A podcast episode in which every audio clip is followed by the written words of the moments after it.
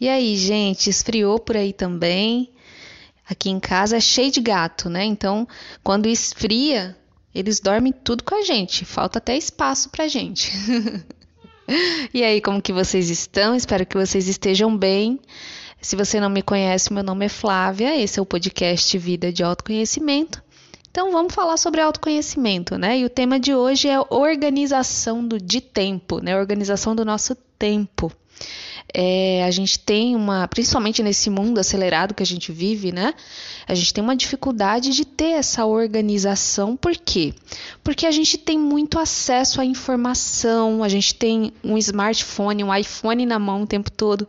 Então, isso tudo acaba fazendo com que a gente procrastine mais, né? Faz com que a gente fique mais é, cheia de coisa na cabeça e não consiga colocar em prática as mínimas tarefas. Eu trouxe hoje aqui para gente uma estratégia bem simples para que a gente comece a organizar a nossa mente e, consequentemente, a gente comece a organizar o nosso tempo, né? Porque como está tudo muito acelerado, a gente procrastina, a gente empurra com a barriga algumas coisas que a gente precisa fazer, e aí quando a gente vê, já passou uma semana, já passou um mês, e a gente não fez o que precisava ser feito. Ou se fez, fez se arrastando, né?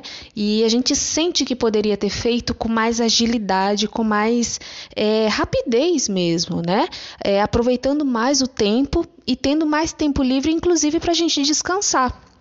Então, se esse é o seu caso, presta atenção nisso aqui então, tá? Então, vamos aos exemplos, tá? Então, gente, quando a gente precisa fazer alguma coisa, né, uma atividade, cumprir uma, um objetivo, né, uma meta, atingir um objetivo, e a gente percebe que a gente está procrastinando demais, qual que é o nosso padrão? O nosso padrão é vou parar de procrastinar, vou sentar minha bunda nessa cadeira e só vou levantar quando esse negócio estiver pronto. Quando é esse trabalho, esse relatório, enfim, essa atividade estiver pronto, aí eu levanto e aí eu vou fazer outras coisas e aí eu vou me sentir livre depois porque eu consegui terminar aquele trabalho, né? Aquela atividade que eu me propus. O problema é que isso faz a gente procrastinar ainda mais.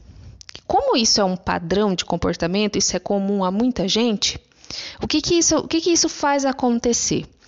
A gente acaba é, deixando de investir o nosso tempo em algo que precisaria ser feito e terminado logo, porque a gente sabe que a gente não vai dar conta de ficar investindo o nosso tempo por tanto tempo na mesma atividade. Vocês estão conseguindo me acompanhar?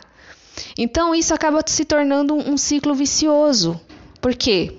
Eu sei que eu preciso terminar essa atividade, terminar essa tarefa, fazer as coisas, é, deixar as coisas em dia, mas eu sei que se eu for fazer, eu vou me forçar a terminar aquilo numa sentada só, de uma vez só. E aí, como eu sei que eu não vou dar conta de fazer aquilo de uma vez só, aí eu procrastino ainda mais. Né? Então é um ciclo vicioso né, que se perpetua, porque a gente não não sabe ser flexível. Qual que seria então a alternativa para a gente começar a mudar esse padrão? Muito simples, gente. Sempre que você tiver aí alguma atividade no seu dia que você está procrastinando ou algo aí que você precisa fazer porque tem um prazo determinado para aquele algo, começa a colocar é, blocos de tempo para você desenvolver essa atividade. Por exemplo, é bem bacana, o ideal é você colocar uma hora, né? É interessante até que você coloque um cronômetro no seu celular, né? Uma hora, em uma hora você precisa desenvolver uma a primeira etapa daquela atividade que você está procrastinando. Então vamos colocar aqui um exemplo, limpar a casa, um exemplo simples. Então, em uma hora, eu preciso ter limpado toda a casa, né? E aí, quando eu for fazer uma outra atividade, eu coloco mais um bloco de tempo. Então, Flávia, mas em uma hora eu não sei se eu dou conta de fazer essa limpeza na casa. Ok, mas você colocou ali esse tempo estipulado para você se dedicar à limpeza da sua casa. Não significa que você vai terminar toda a limpeza da sua casa. Compreende? Você coloca esse bloco de tempo. E aí, se você não terminou toda a limpeza, o que, que você vai fazer? Você dá um tempo de descanso para você, de alguns minutos, e você continua depois colocando um outro bloco de tempo. Coloquei aqui o exemplo de uma hora, gente, para uma atividade como limpar a casa, mas é um exemplo, tá? Eu acho que é muito mais fácil a gente focar mais tempo numa atividade é, física, né, como limpar a casa, por exemplo, do que numa atividade intelectual, que aí você já começa, a partir de uma hora, já começa a dispersar né? 50 minutos a uma hora é muito mais fácil você começar a dispersar quando é uma atividade intelectual, né, de estudo, alguma coisa do tipo. Se você não conhecia essa estratégia, é bem bacana que você está tendo esse contato, porque ela pode te dar assim um poder de foco muito grande. E para você que conhecia a estratégia é, somente pelo foco, é interessante que você comece a expandir o seu olhar em relação a isso, porque não é só do foco que se trata. Né? Eu acredito que essa estratégia de você colocar um, um bloco de tempo para fazer suas atividades, essa estratégia diz mais sobre flexibilidade do que de foco.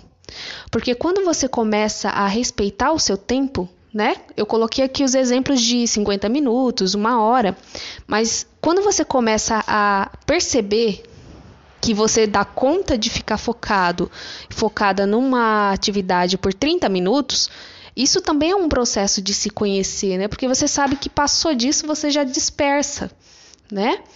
Então é uma flexibilidade, é você saber qual que é o seu tempo. É isso, gente. Eu espero que tenha feito sentido para você. É, se você acha que vai ajudar outra pessoa também, né? Alguém que está escrevendo um TCC, que está com dificuldade aí de se organizar, tá com a mente acelerada, né? Porque o tempo do mundo faz com que a gente queira acompanhar esse tempo e se a gente não acompanha, a gente se sente fracassado, né? Então envia para essa pessoa né? Também, a, ao mesmo tempo que você ajuda essa pessoa, você pode me ajudar também aqui no processo da, da gente expandir é, o podcast, tá bom? Um beijo no seu coração e até a próxima. Tchau, tchau.